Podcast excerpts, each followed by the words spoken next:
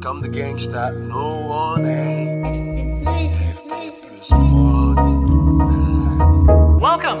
We are super excited to introduce Brain, the brain. a completely new experience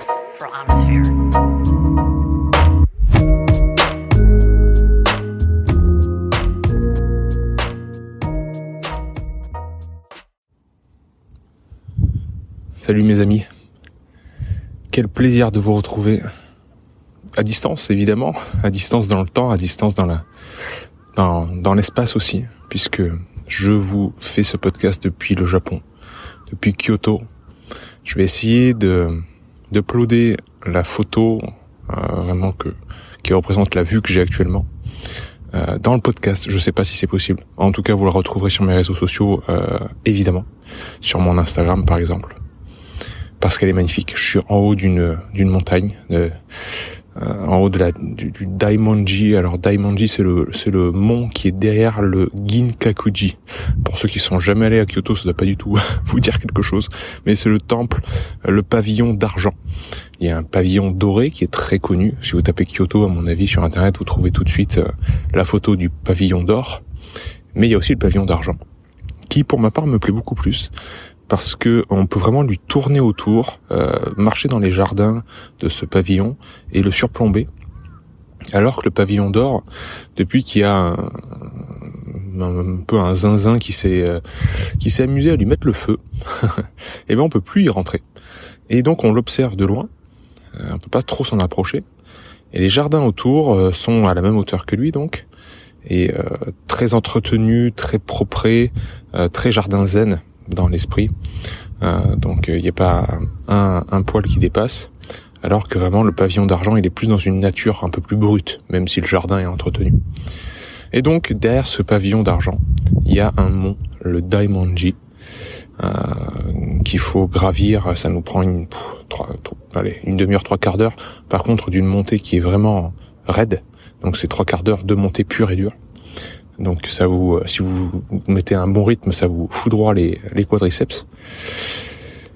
Et arrivé tout en haut, euh, j'ai eu euh, la chance donc d'admirer cette vue plombante sur l'ensemble de Kyoto, qui est vraiment une ville totalement différente de Tokyo. Tokyo étant la, capitale vraiment, euh, c'était anciennement Edo, euh, c'est la capitale commerciale, on va dire, la capitale euh, qui regroupe euh, vraiment l'économie du Japon, alors que Kyoto c'est la capitale culturelle. Euh, c'est là où on avait avant le, évidemment la capitale réelle du Japon, avant que ce soit transféré à Edo. Kyoto, euh, c'est donc une ville où il y a très, il y a presque pas de gratte-ciel en fait. Hein. Il y a que peut-être là autour de la gare où il y a un peu des immeubles qui sont hauts, mais c'est totalement différent de Tokyo avec ses, ses gratte-ciel et ses hauts buildings. Non, là, c'est Tokyo, c'est un, village géant en fait. C'est une petite ville. C'est normalement on dit ça de, Tokyo. C'est la plus grande des petites villes, mais vraiment, j'ai plus ce sentiment-là à Kyoto. Euh, donc, euh, ville très intéressante, vraiment. Si je, je, passe évidemment le bonjour à mon mon frère de cœur Robin qui a fait ses études à Kyoto. C'est une ville que j'aime beaucoup. Il n'y a pas de métro, le métro est nul. Voilà. Donc on considère qu'il n'y a pas de métro. Il dessert très mal la ville. On fait tout en bus ou à vélo. Hein, je vous recommande le vélo si vous venez à Kyoto. Et bref, je vous fais pas cet épisode pour vous faire un, une présentation touristique de la ville. Je vous fais cet épisode parce qu'il y a un an, jour pour jour, j'étais euh, sur Porima et on naviguait euh, sur les côtes japonaises. Et je me jurais à moi-même que je remettrais les pieds l'année prochaine au Japon et c'est fait. C'était une promesse à moi-même, je voulais absolument le faire tellement ce pays me me nourrit. J'ai passé une semaine à Tokyo là euh, et euh, le retour dans la grande ville m'a fait vraiment euh, peur et du mal. Hein. J'ai eu du, vraiment beaucoup de mal à m'adapter, à me dire qu'est-ce que je faisais là. Euh, ce, ce, cette ville que j'aimais tant avant, euh, là j'y trouve aucun intérêt. Alors heureusement j'y ai des amis et donc voilà le fait de voir des amis c'était vraiment sympa. Mais alors la vie, la, vie tokyoïte ne m'intéresse plus du tout. Là, en arrivant à Kyoto et même en prenant le Shinkansen, vous savez, c'est l'équivalent du TGV japonais, TGV français. Euh, on passe devant le mont Fuji, on traverse des, des forêts, et là je retrouvais mon, mon Japon, vraiment le Japon que j'aime, la vraie vie quoi. Euh, c'est comme je pense euh, un Parisien qui découvre la campagne, euh, ou un Lyonnais ou un Marseillais ou voilà, je dis Paris, mais toute grosse ville, quelqu'un qui sort de la ville pour trouver la nature et la campagne et qui découvre une autre France. c'est exactement pareil. Il y a vraiment un contraste énorme. Et finalement, on est on n'est qu'une histoire de tension. Je sais que les la les traditions chinoises, indiennes ont toujours étudié cette tension. Le yin et le yang, les pôles opposés. Euh, on est on est vraiment des tensions comme ça, qui s'opposent, qui s'attirent, des pôles qui nous repoussent, puis qui nous rapprochent. Par exemple, prenez la famille.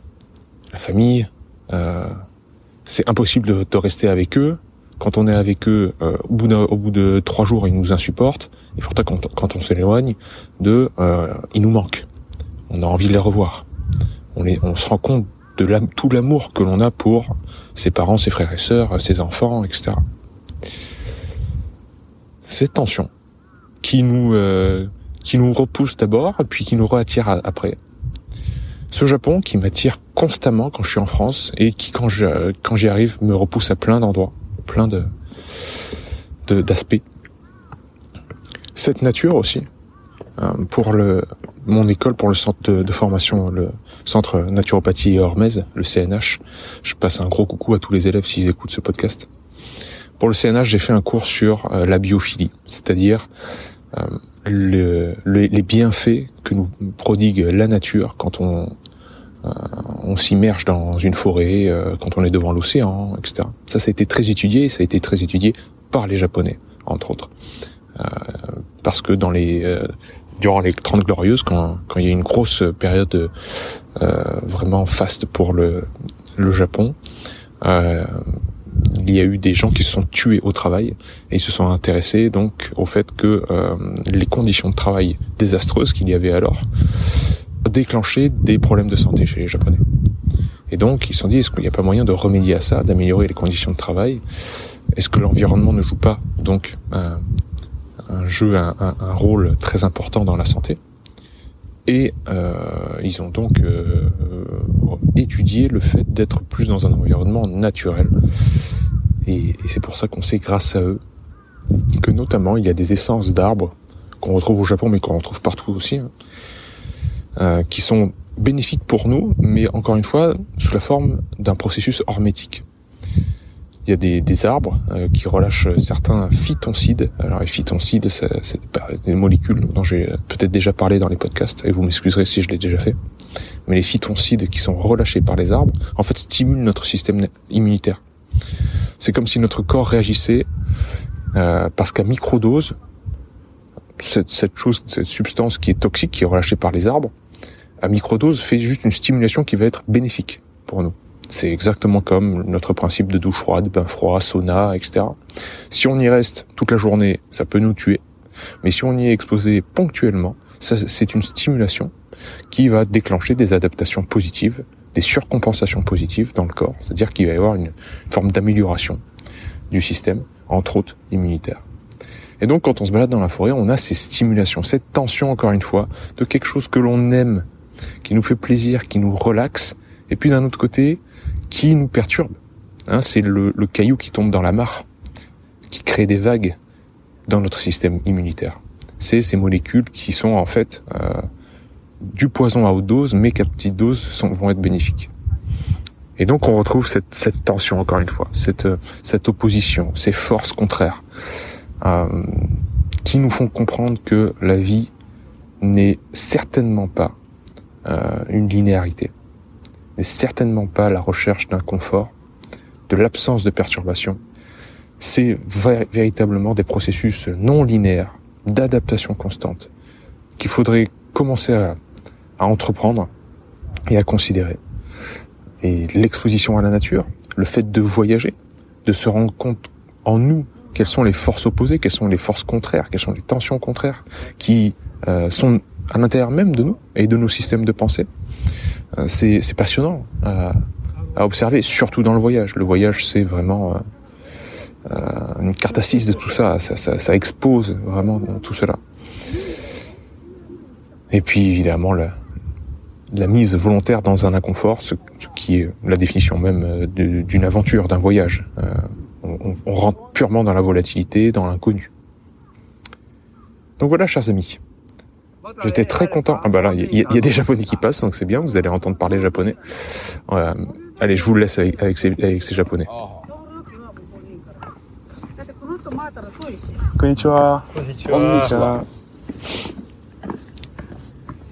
哲学をしてるんですかいや、今、あの、自然、自然だけを見てます。それはフロソビありがとうございます。本場ね、日本語に。ありがとうございます。土に座ってお尻冷たくないのかないや、大丈夫です。バーベしてますか Ah Là, là, j'ai. Vous avez une conversation là pour ceux qui comprennent le japonais, peut-être qu'il y en a parmi vous, et ça va les faire rire. Hein. Euh... trois personnes sont passées, trois japonais d'un certain âge qui devaient avoir la cinquantaine.